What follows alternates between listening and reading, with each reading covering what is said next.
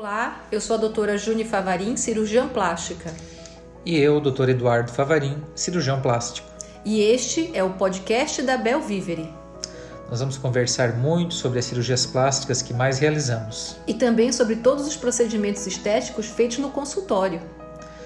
Sejam bem-vindos e junte-se a nós nessa nova jornada. O assunto de hoje é sobre as diferentes técnicas da abdominoplastia. Bom, então, eu vou começar respondendo algumas perguntas. A Leca Aragão mandou uma pergunta essa semana dizendo assim: Eu estava ansiosa por essa live. Tenho uma pergunta e tive três gestações seguidas de cesariana. Em todas elas eu fiquei com uma cicatriz funda, como se eu tivesse uma bolsa de gordura logo acima da cicatriz. A minha pergunta é: se com a abdominoplastia eu consigo melhorar esse aspecto. Sim, com a abdominoplastia você consegue melhorar é, tanto o aspecto da cesariana quanto essa dobra de pele que existe em cima da sua cicatriz. É, a cirurgia justamente ela é feita para isso. É, é uma cirurgia que visa melhorar não só a gordura localizada do abdômen, como também é, o excesso de pele e melhora a frouxidão muscular. Então, a ideia de a gente conversar um pouco sobre as diferentes técnicas é porque cada pessoa tem uma anatomia diferente, cada pessoa tem uma expectativa diferente e existem diversas técnicas, né? Então, em todas as, as abdominoplastias, né, haverá a melhora da gordura localizada, do excesso de pele e da frouxidão muscular. O que varia de uma técnica para outra é como nós realizamos essas melhoras. É, antes da gente começar a live, eu estava conversando com o Eduardo sobre uma técnica chamada de abdominoplastia em Tulua. Tulua é um anagrama de um nome, são o início das, das, das melhorias que nós fazemos com essa técnica. Ela foi desenvolvida por um médico colombiano, acho que mais ou menos uns dois anos atrás. E para casos selecionados, ela tem um ótimo resultado. Então, por exemplo, numa abdominoplastia clássica que nós fazemos, nós fazemos uma aplicatura na vertical. No Tulua, essa aplicatura, né, esse fechamento da musculatura, ele acontece só na horizontal. Então, nós não descolamos a pele, a gente não solta a pele do umbigo para cima, só do umbigo para baixo. Então, quando nós fazemos esse fechamento da musculatura na horizontal, nós diminuímos a frouxidão muscular, só que num outro sentido. E aí você diminui o descolamento, diminui o risco de necrose, você diminui o risco de complicação, porque você diminui o espaço morto. Só que isso implica na confecção de um novo umbigo e isso implica também numa em cuidados diferentes de pós-operatório. Então, o Tulu é mais uma opção, é uma técnica nova. Nós mesmos ainda estamos estudando qual é a melhor forma de usar essa técnica, mas ela é, ela como tudo, como todas as variáveis que existem, ela vai ter a sua indicação e vai ter o seu espaço ao sol, né? Então, é, normalmente nós indicamos a abdominoplastia para aquelas pacientes que estão com pelo menos três meses após a, ao final da amamentação ou seis meses após o parto, né? Então, para aquelas mulheres, por exemplo, que não amamentaram, é, seis meses após o parto e para as mulheres que amamentaram três meses após o final da amamentação. Por exemplo, uma mulher que amamentou por um ano o filho seria um ano e três meses. Então é mais ou menos essa conta. Então você não pode estar tá amamentando e já tem que ter pelo menos seis meses de pós-parto. Qual anestesia, que é uma coisa que a gente nunca fala? A, a, ideia é a gente falar sobre as diferentes técnicas de abdominoplastia, né? Eu comecei a falar um pouco do Tulua, aí eu respondi duas perguntas sobre o que a abdominoplastia faz, né? Mas a pergunta aqui é: qual anestesia aplicada na cirurgia? Muito bem. É possível fazer é, três anestesias. É possível fazer uma abdominoplastia com uma raquianestesia, que geralmente é aquela anestesia que se faz nas cesáreas. É possível fazer com anestesia peridural, que, que é uma anestesia é, semelhante à RAC, só que é, é feito um ponto mais alto é, da coluna. Então, permite, é, por exemplo, é, fazer a mama junto. Né? E é possível também fazer com anestesia geral. Né? Isso depende muito de, de das equipes de, de anestesistas, de cirurgiões, das preferências de cada um. A gente sabe, por exemplo, que nos Estados Unidos eles preferem anestesia geral. No Brasil, depende da região. Nós, aqui em Criciúma, preferimos anestesia ou peridural ou raquianestesia. Por quê? Porque é, fica um efeito residual de analgesia. Ou seja, acaba a anestesia, a cirurgia, perdão, e as pacientes uh, vão para a recuperação anestésica, vão para o quarto, e fica um período aí de 12, 18, 24 horas com uma certa anestesia para retirar a dor. Elas já estão caminhando, já estão fazendo pipi, mas não sentem muita dor. E ao passo que a anestesia geral, não. Acabou, desligou, acordou, já começa a sentir dor. É claro que os analgésicos serão é, introduzidos via endovenosa e também tem esse efeito. Mas é, a gente sempre fez, né, amor, né, uns 15 anos aí fazendo peridural, os anestesistas fazem muito bem aqui em Criciúma. E nós gostamos muito dessa, dessa, dessa via. Ou a raquianestesia também. Exatamente. Gente, algumas pacientes, por exemplo, fizeram cirurgia de coluna, uh, tem pinos, os anestesistas não, daí né, contraindicam os bloqueios né, na coluna e fazem anestesia geral. É possível também. Uhum. É, eu, antes, de, antes de você entrar, eu estava comentando com as pessoas que abdominoplastia é um nome genérico, assim, que nós damos para essa melhora que nós conseguimos no aspecto do abdômen, né? Então, todas as abdominoplastias melhoram gordura localizada, todas as técnicas melhoram o excesso de pele, todas elas melhoram a, a frouxidão muscular. O que varia de uma técnica para outra é como que nós fazemos essas melhorias, é como é o que, que a paciente precisa mais. Então, eu queria que você explicasse um pouco para o pessoal o que, que é a mini abdominoplastia, qual que é a diferença dela para a abdominoplastia convencional. Muito bem. A, a, a mini abdominoplastia, normalmente a gente faz incisões menores, né, um, pouco maiores que a cesárea, e retiramos um fuso, uma quantidade menor de pele e gordura é, é, possível fazer a mini abdômen com a aplicatura dos músculos, mas é, é, difícil, não é, não é tão fácil. E é possível também, com, a, com a mini abdominoplastia, baixar um pouco o umbigo, o que nós também não gostamos de fazer. A abdominoplastia clássica, a gente tira a quantidade necessária de, de pele e gordura, uma quantidade maior, é, soltamos o umbigo, descolamos um túnel, né? fechamos a musculatura, reintro, uh, refazemos o umbigo, na verdade, a parte é, interna do umbigo é das pacientes, né, mantida, uhum. e na mesma posição, esse umbigo não é colocado para um lado, nem para o outro, nem para baixo, nem para cima, e, e, retiramos então um, um, grande fuso de pele. A cicatriz normalmente vai de um osso até o outro, normalmente tem, varia de 30 a 40 centímetros, dependendo da flacidez lateral de cada paciente da sobra de pele, né? Quanto maior a sobra de pele, maior a retirada de pele, maior a cicatriz. Mas o segredo está em posicionar bem essa cicatriz para que fique embaixo da roupa de banho, do, do biquíni, das, da calcinha da paciente. Fique uma cicatriz de boa qualidade, né? esperamos que ela fique pouco perceptível. Então, é, é, eu acho que a preocupação maior está nesse sentido, e não no tamanho da cicatriz. Exatamente. Então, o grande segredo não é o comprimento dela. A gente faz o que precisa ser feito e cada paciente vai ter uma demanda diferente. É, a Jaine, eu acho que é sua paciente, ela entrou, disse assim: boa tarde, estou me recuperando e já amando, obrigada, excelente profissional, doutor Eduardo. Beijão, Jaine. Fiz cirurgia nela e na hora dela, em diferença de duas semanas, né? A gente fez essa cirurgia que a gente está comentando. Uma ótima pessoa, muito colaboradora e vai ter um ótimo resultado. Está ficando excelente. Parabéns, gente. Tem mais uma pergunta assim. Quem fez abdom... a Josiane fez essa pergunta. Quem faz abdominoplastia tem que fazer uma lipo junto também ou não é necessário? Boa pergunta. Boa pergunta, bem prática. Josiane, uh, um cirurgião plástico brasileiro uh, de, de Santos, esse cara está vivo, por volta do ano 2000, ele, ele descreveu uma técnica chamada lipoabdominoplastia.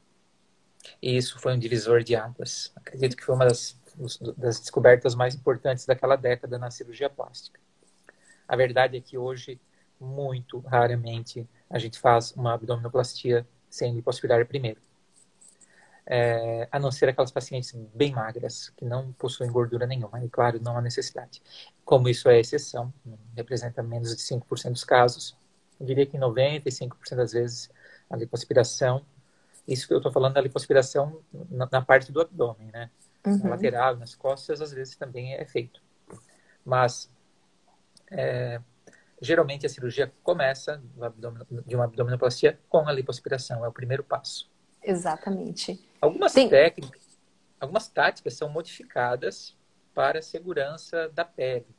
É, o descolamento do túnel que a gente faz para fechar a musculatura, a musculatura, fechar a diastase, é um pouco menor.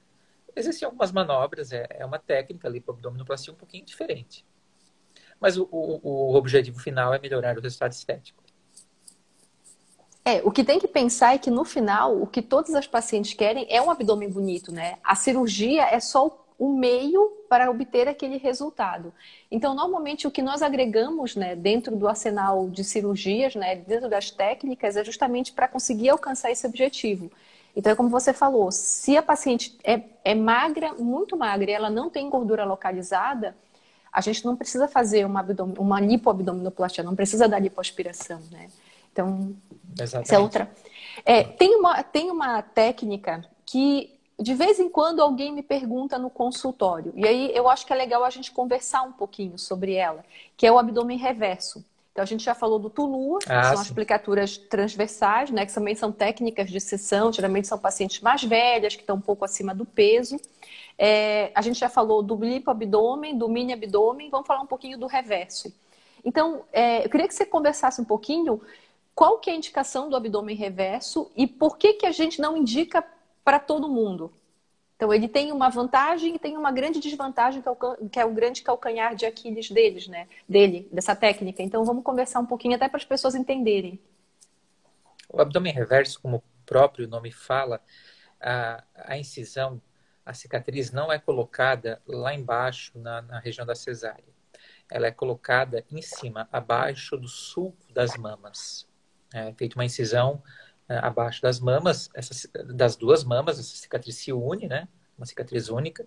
Há um descolamento de cima para baixo e, essa, e, e, posteriormente essa tração é feita para cima.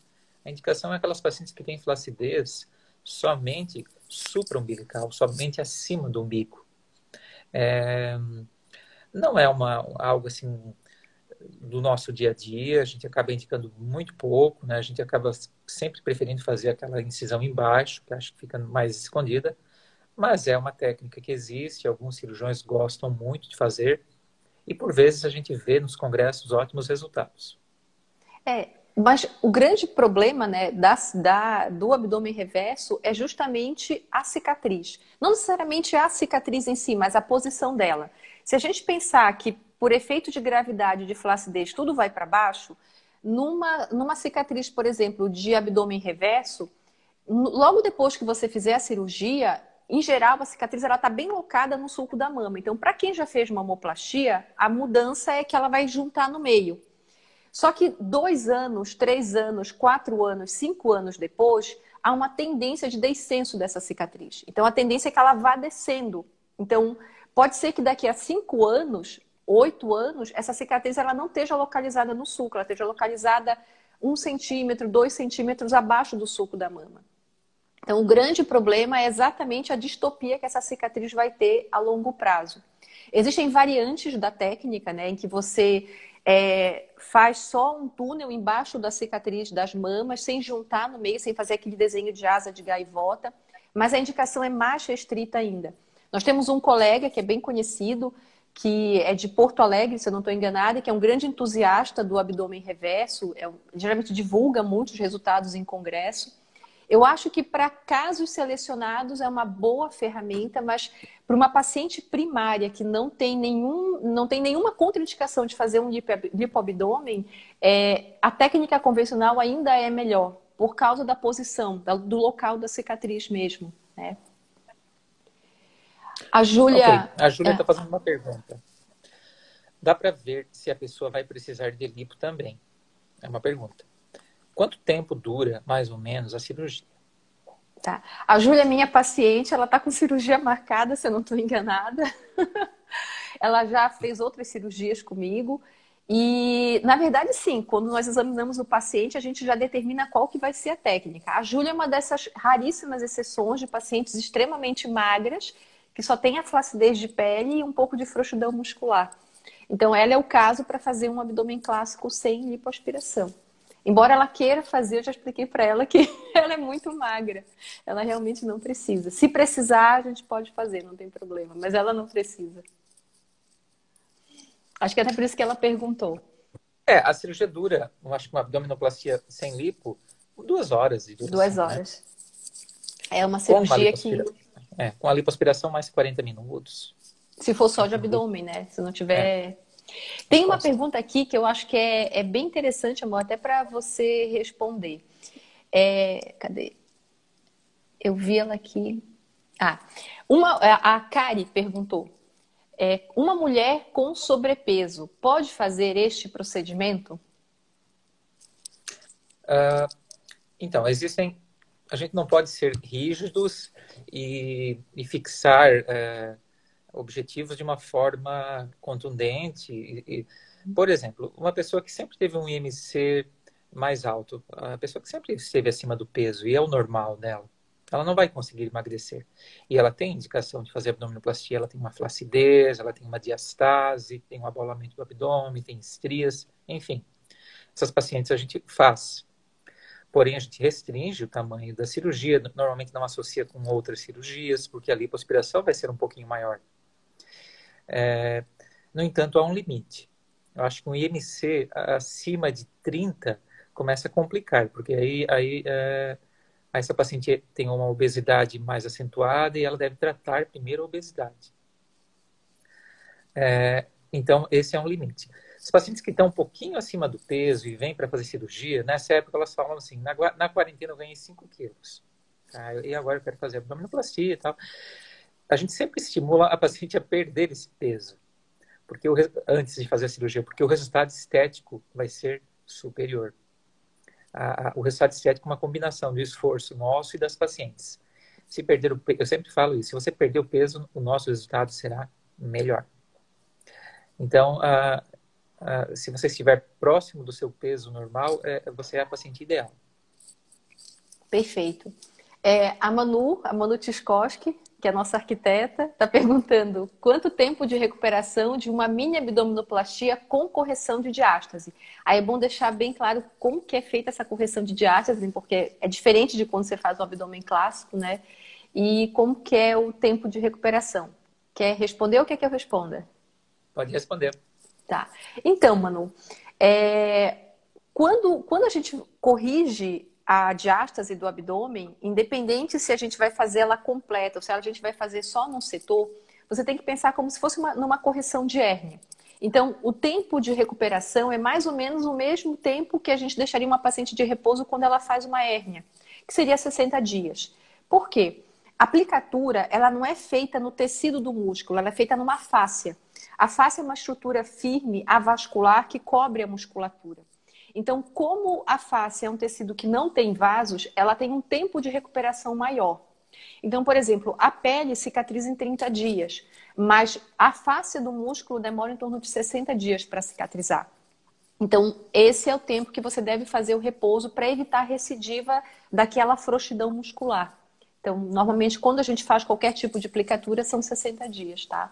Os 60 dias, entenda-se que é esforço muscular academia, andar de bicicleta, fazer natação, carregar peso, enfim. Né? Mas voltar à sua vida normal, Manu, é 30 dias. Dirigir, trabalhar, dormir de lado, namorar, 30 dias.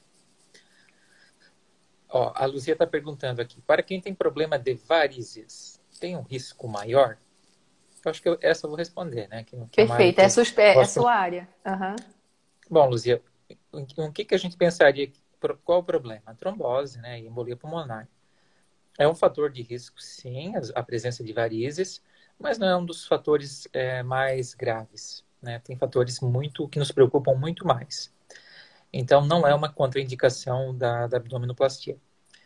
Existe um protocolo, cuidados que devem que são tomados para prevenir essa trombose e, embolia. Uma série de cuidados.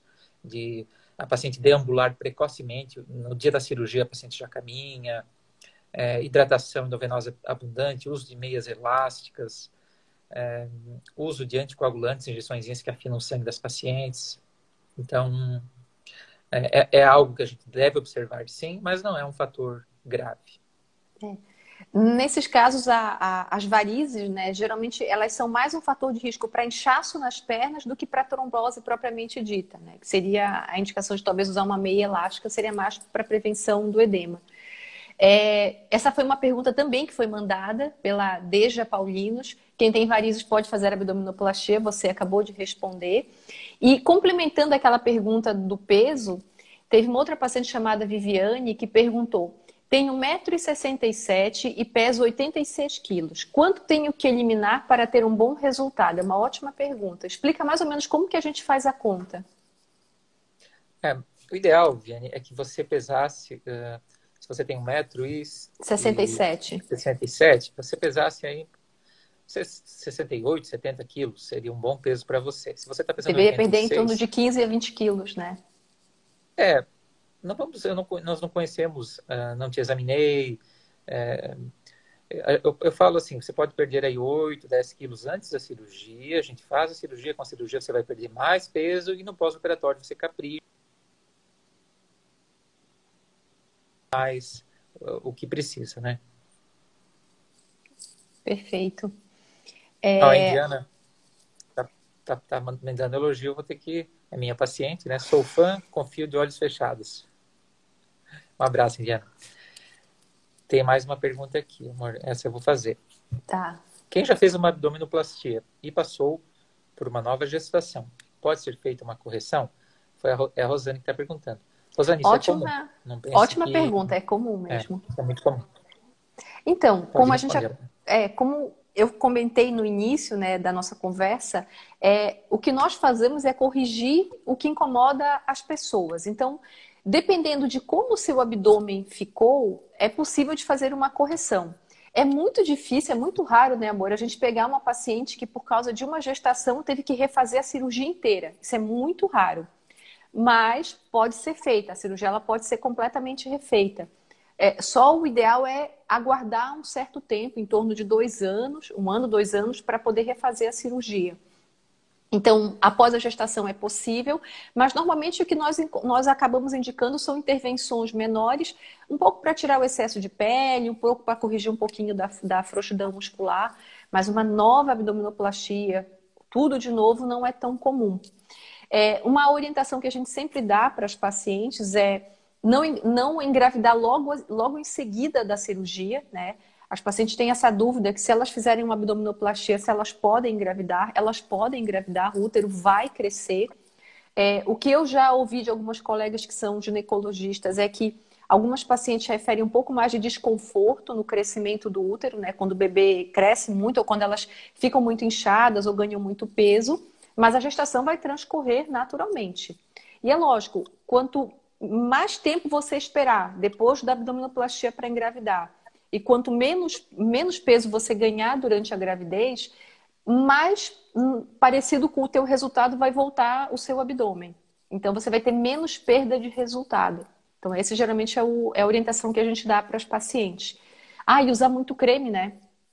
Também é importante de falar, né? Já foi tirado o excesso de pele, então se você engravidar de novo, a pele vai esticar, então o risco de estrias também é maior. Então, usar bastante creme no abdômen para tentar evitar a ocorrência de novas estrias. Mais alguma coisa que eu tenha esquecido? Uma consideração né, em relação às gestações. É claro que, classicamente, a abdominoplastia ela é feita em quem já está com a prole constituída, já teve seus filhos, mas, não raro, as pacientes que não pretendiam, acidentalmente engravidam novamente, e nós, as nossas pacientes, isso acontece, elas voltam e a gente faz essas correções. Ou as pacientes muito jovens, que perderam muito peso, fizeram uma cirurgia bariátrica, às vezes a paciente tem 20 anos, ela não teve filhos ainda e ela tem uma dobra de pele, o famoso abdômen em avental.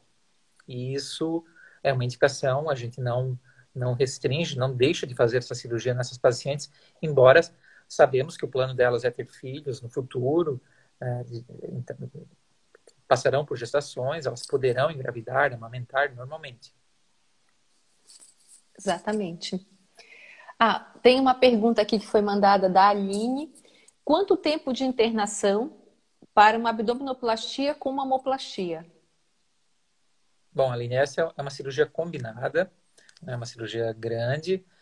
É, você deve ficar 24 horas é, internada. Você interna de manhã cedo, faz a cirurgia e dorme uma noite no hospital. No outro dia pela manhã a gente dá alta. Ótimo. Deixa eu ver o que mais que tem aqui de pergunta. Ah, como é, a, Jul, a Juliana Escarçanella está perguntando, como é a recuperação? Eu acho que é mais ou menos aquilo que a gente explicou, né, para Manu, do tempo de repouso. Ah, ela pergunta também quanto, qual é o tempo de uso de malha cirúrgica, da malha do pós-operatório. Ok. A, a, a, recuperação ela é mais, mais intensa, mais dificultosa nos 15 primeiros dias, que é um período que você vai andar meio curvadinha, dormir meio curvadinha também, para não esticar a cicatriz. A partir de 15 dias você começa a ficar reta, três semanas você já começa a fazer trabalhinhos manuais em casa, e um mês pode dirigir, retoma a sua vida. A malha é usada por 60 dias. Eu vou ter que sair um pouquinho para. Ah, você tá abre. Né? Já, já sei. A gente está em casa e o nosso pequeno está fora de casa e tem alguém tocando a campainha. Coisas do sábado. Ah, deixa eu ver. O que mais que nós temos de pergunta aqui? Ah, a Mônica Freitas está perguntando: se não tiver pele suficiente para abdominoplastia, mas tem flacidez no abdômen, o que dá para fazer? Então, é exatamente isso que a gente comentou das variantes da técnica. É, normalmente nós fazemos o que precisa ser feito. Então, a gente vai indicar a técnica de acordo com a necessidade do paciente. Além do abdômen clássico e do lipoabdômen, existem é, variantes da cicatriz. A gente chama de cicatriz em T, quando nós é, tracionamos a pele e aquela cicatriz que ficou na pele da liberação do umbigo, ela não sai por completo, ou uma cicatriz perdida, que é uma técnica em que nós, nós incisamos o, a pele do abdômen, o umbigo anterior ele fica no local dele, e aí quando nós tracionamos a pele, aquela cicatriz fica localizada entre o umbigo e a cicatriz nova. Era tu que estava apertando a campainha, né? É, eu escutei. Vai lá tomar água.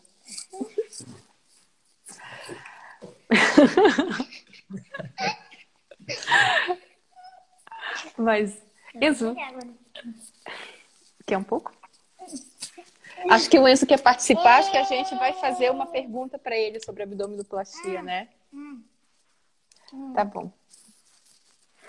Vai lá. Amor, tem mais alguma. Ah, tem, tem mais uma pergunta aqui. Agora, agora ele quer participar de qualquer jeito. Bom, é normal Deu. não voltar a ter sensibilidade mesmo depois de anos. Deu, meu amor. Uh, a Jaque está perguntando. Jaque, próximo da cicatriz, é, é normal uh, você perder a sensibilidade, sim, principalmente abaixo da cicatriz abdominal abaixo da, da cicatriz umbilical, perdão.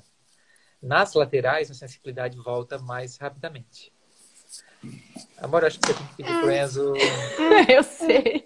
Ele não quer sair. Não, nossa live vai ficar prejudicada, né? É, amor, então explica para ela, é, explica para elas. Tem uma outra paciente perguntando é, se quando você faz lipoaspiração junto com a abdominoplastia, você precisa usar mais tempo de, de cinta abdominal. Eu já volto. Ah, sim. Quando associa a lipoaspiração, a, a recuperação é exatamente a mesma. Não, não há modificação nas restrições de movimentos, o uso da malha pós-operatória é, é, é, o mesmo. As drenagens linfáticas são feitas também da mesma forma, precocemente, né? no dia seguinte já inicia a primeira sessão. Então, uh, não muda muito uh, os cuidados. Uh, vai ficar um pouco mais roxo, né? e talvez um pouco mais demasiado inchado no início, por, por, por haver uma maior manipulação pela lipoaspiração. Mas a recuperação é essencialmente a mesma. Tem uma pergunta que foi mandada. Lindo, Enzo. Lindo e bagunceiro, viu? Ah, é, obrigado, já. Que a Daisy. Não. Ah, que não tem nada a ver com cirurgia de abdômen, que a Berenice mandou. Algum procedimento realmente eficaz para a gordura do braço que deixe ele mais fino?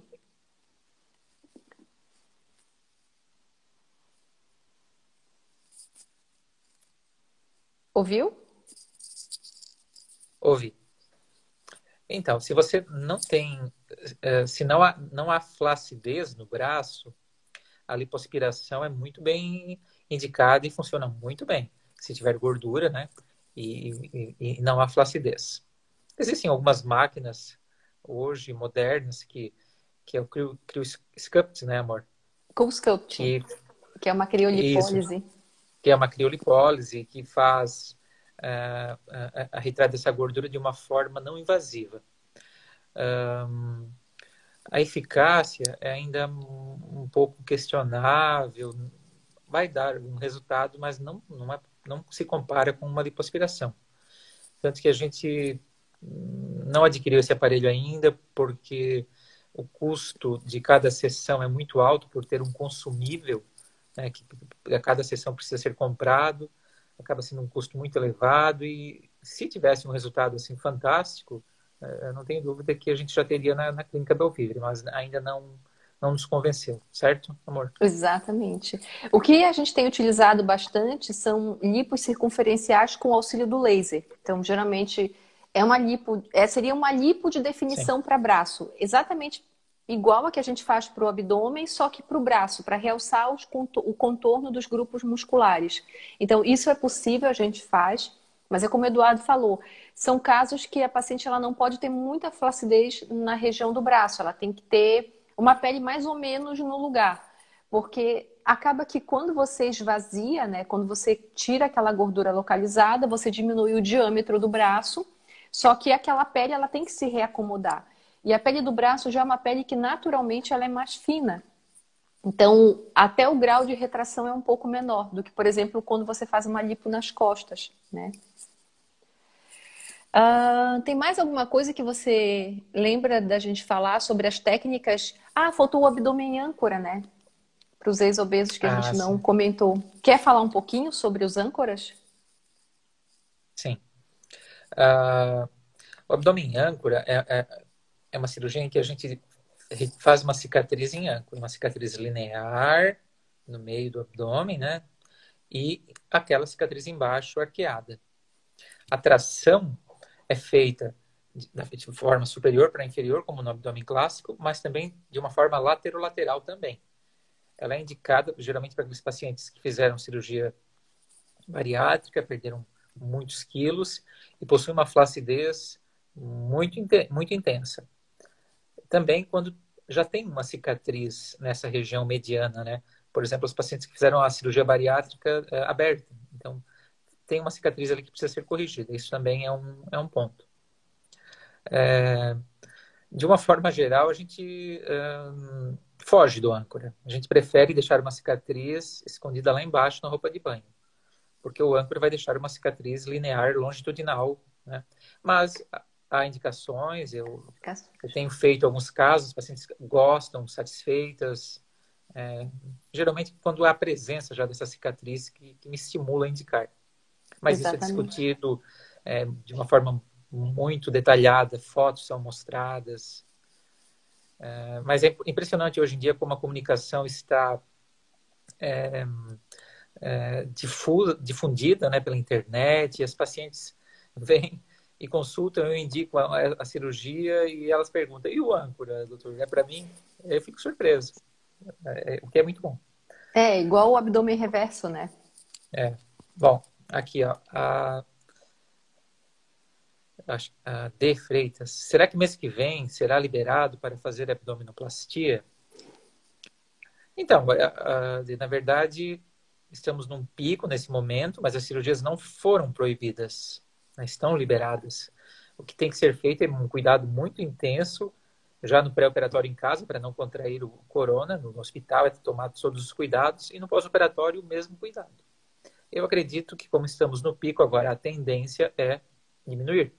Exatamente. Até com a proibição do transporte público, né? A Sim. tendência é realmente diminuir. Ó, a Feira Espírito botou assim: boa tarde, parabéns, por, parabéns. E por que tem que aguardar seis meses após a amamentação para fazer abdominoplastia? Então, na verdade, são seis meses após a gravidez. E para aquelas pacientes que amamentaram mais tempo do que isso, nós pedimos para esperar é, três meses. E o porquê é por causa dos hormônios. Então, é, os hormônios em geral, eles são, eles têm um efeito pró-coagulante. Eles aumentam, é, como é que fala, a viscosidade do sangue. Eu não sei bem como explicar isso, mas o sangue fica mais grosso, digamos assim. É, é o mesmo motivo pelo qual nós indicamos parar o anticoncepcional antes de fazer uma cirurgia plástica porque o anticoncepcional é um hormônio e, esses, e todos os hormônios, terapia de reposição hormonal em menopausada, paciente que já usou tamoxifeno. Então, os hormônios em geral a gente pede para parar. Então, quando a mulher está amamentando, geralmente ela faz um pico de prolactina e de ocitocina, que são dois hormônios que produzem o leite e fazem a injeção do leite. Então, a paciente ela precisa estar tá com esses níveis hormonais de volta ao normal para poder fazer uma cirurgia plástica. Então, normalmente a gente espera esses seis meses do pós-parto, que é o tempo também que as pessoas voltam para o peso, ou os três meses após o final da amamentação, né? É, Uma coisa que a gente não pode falar. Ah, obrigado, Fê. Você falou parabéns aí, né? Imagino que está tá gostando das lives, né? É, aliás, é, muitos pacientes é, é, hoje nos procuram né, para consulta e, e, elas falam: a gente está acompanhando as lives de vocês. Isso nos deixa muito felizes. Né, amor? É, é verdade. E uma coisa que a gente não comentou, né, é sobre abdominoplastia em homem. É, se a gente faz alguma coisa diferente, para que casos que a gente indica. Existe uma procura né, pelo público masculino pela mesma cirurgia, mas muitas vezes eles também confundem quando é só lipo e quando que precisa fazer o abdômen junto. É, acho que você, como homem, comenta, comenta essa parte que eu acho que é melhor. Sim, no homem da mesma forma, é a mesma indicação, que muda um pouco que o homem tem uma musculatura um pouco mais forte, normalmente, que as mulheres têm uma pele mais grossa. Mas quando há flacidez, a, a indicação é, é, é, clara de é, evitar a lipoaspiração e se, e se, a flacidez for de tal importância, fazer a abdominoplastia. É uma cirurgia é, cada vez mais frequente, tenho, tenho feito aí nos últimos meses, alguns homens, uh, pós-bariátricos ou que perderam peso, ou que têm uma flacidez, e eles aceitam muito bem a indicação. Uh, ó, a Jamile está falando que mora em Londres, mas é criciumense. Estou amando as lives de vocês. Legal. Quanto tempo depois da cirurgia pode viajar de avião? Tá, boa pergunta. Bom, Jamile, é, para começo de conversa, você tem, que chegar aqui em Criciúma e ficar 5 a 7 dias aqui, para estabilizar o fuso e diminuir a chance aí de trombose, embolia. É, você não pode viajar e amanhã chegar hoje, amanhã nós operarmos, tá? Tem que esperar a, a sua homeostase, o seu organismo estabilizar. É a mesma Depois história dos hormônios, né? A, a despressurização, é, a despressurização altera a composição do sangue. Sim. Inclusive, tem um trabalho muito clássico do Pitangui. É, nos anos 80, ele observou que é, se ele teve cinco ou seis casos de trombose em 10 anos, ele observou que uns, metade dos pacientes foram pacientes que chegaram do exterior e ele já operou no dia seguinte. Foi aí que um dos primeiros sinais que, que estimularam essa pesquisa, né? Depois da cirurgia, é interessante que você fique 30 dias aqui, embaixo do nosso nariz né, para você voltar para Londres e não ter problemas, né? É, inclusive, isso que o Eduardo comentou de não chegar e operar no dia seguinte, né? É uma normativa da Sociedade Internacional de Cirurgia Plástica. Então, meio que todos os riscos eles já estão mapeados e existem normativas que, estão, que orientam a gente do que fazer, como fazer. Então, uma das normativas da ISAPS para as pessoas que fazem cirurgia fora de domicílio é justamente sair da síndrome, tem um nome para isso, que é a síndrome dos viajantes. Então a pessoa ela tem que esperar alguns dias até o sangue voltar ao normal, até ele, ele voltar para a composição normal. Uhum. Tem duas coisas que a gente não comentou. Uma delas é sobre dreno, que é uma pergunta também muito frequente das pacientes. Quer falar um pouquinho? Uh, sim, eu só queria ressaltar, Jamile, que a gente faz consultas online. Ah, é verdade. você pode entrar em contato com a clínica pode fazer uma consulta, a gente pode ir conversando antes, porque tem outras orientações é, que a gente precisa te passar. Por exemplo, 30 dias antes da cirurgia, o anticoncepcional deve ser interrompido. Tá? Todas, para todo mundo, isso que vai fazer abdominoplastia 30 dias antes para o uso do, dos hormônios, do anticoncepcional oral. Ok, só queria ressaltar isso. Perfeito. Uso de drenos. Bom, nós usamos drenos nos primeiros anos aí da nossa vida profissional, usávamos de rotina, éramos completamente a favor. A técnica evoluiu. Um outro cirurgião de São Paulo idealizou uma técnica de pontos de adesão entre a musculatura e o retalho, e isso dispensa o uso de drenos. E a gente pode falar hoje que não usamos drenos há 5, 6 anos, e inclusive em pacientes que são exobesos, abdômen avental, todas as cirurgias de abdominoplastias a gente excluiu 100% os drenos. E hoje nós temos menos problemas de acúmulo de líquidos, o seroma, né, do que tínhamos quando usávamos dreno. Então foi uma, uma evolução da técnica. Não usar dreno apresenta algumas vantagens, né? O dreno acaba sendo uma porta de entrada para bactérias, a, a, a, porta de saída do dreno, o local de saída, sempre fica uma cicatriz é, perceptível. E também as pacientes ficam mais livres sem o dreno uma paciente que fez abdominoplastia hoje de manhã, quatro horas da tarde é retirada a sonda vesical, ela fica somente com acesso venoso. Então, ela pode caminhar livremente. Amanhã ela vai para casa sem dreno, sem acesso venoso. Isso, os pacientes ficam mais livres e eu acho que torna a experiência da paciente melhor. Além disso, muitas pacientes têm fobia ao dreno, né? é verdade. Ó, a Jamília está complementando aqui a pergunta. Sério? Nossa, ótimo. Uso implanol também tem que retirar? Então, quando é aquele implante que ele é aquela cápsulazinha que vai embaixo da pele, esse não, a gente é igual DIL, Dilmirena, a gente não orienta a tirar. O que a gente faz é ter um controle maior do anticoagulante no pós-operatório e manter os cuidados mais estritos, né? Se forem aqueles adesivos que duram 30 dias, geralmente a gente pede para não recolocar, quando for trocar, né, o do 30 dias, não recolocar ele. Então, são 30 dias antes e geralmente eu oriento a botar, a tomar o anticoncepcional de novo é 30 dias depois, né? A Camila está perguntando: Oi, boa tarde. Tem como fazer duas cirurgias no mesmo dia, como colocar silicone e abdominoplastia? É Gorete Camila, amor.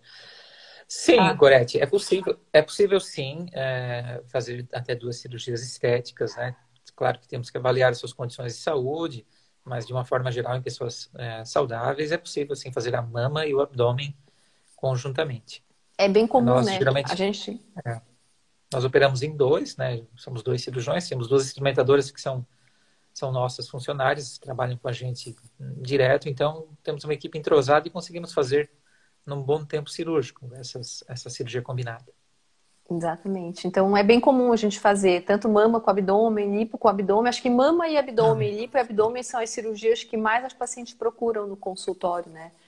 Cirurgias então, combinadas. É, cirurgias combinadas. São cirurgias que demandam cuidados um pouco diferentes. Normalmente nós pedimos alguns exames a mais para essas pacientes.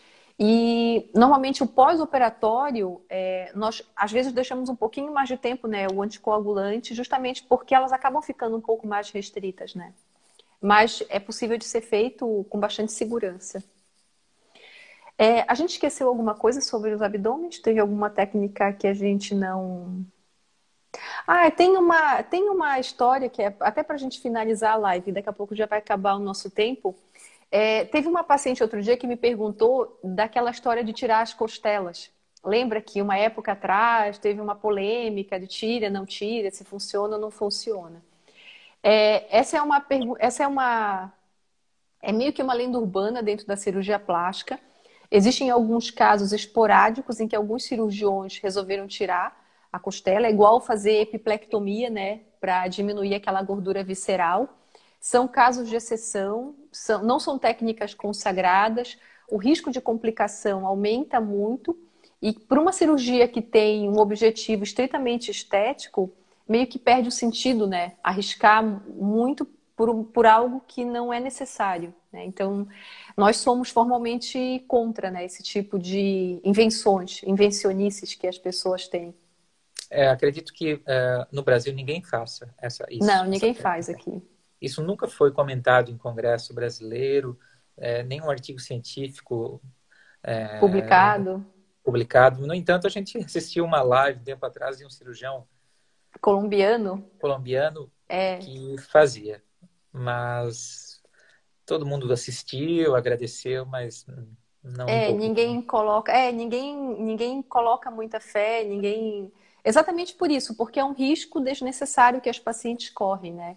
É a mesma coisa. É, tem um médico em São Paulo que uma época fazia essas epiplectomias por vídeo. Então, você é como se você fizesse uma cirurgia abdominal para diminuir a gordura visceral. O epíplon é uma estrutura anatômica que recobre as vísceras dentro do abdômen. Ele tirava aquilo por vídeo e depois ele fazia uma abdominoplastia, como nós costumamos fazer. A gente também acha que é, é uma cirurgia que se torna mais invasiva, tem mais risco de complicação. E, na verdade, o objetivo da cirurgia é, fazer, é deixar os pacientes melhores com segurança. Então, normalmente a gente só indica técnicas que realmente vão ter um bom resultado e que vale a pena o paciente se submeter ao procedimento, né? Okay, gente, então. boa tarde, bom final de semana. A gente agradece a, a, a atenção de todos. A gente se vê na semana que vem. Um abraço e bom final de semana. Um abraço, beijo a todos.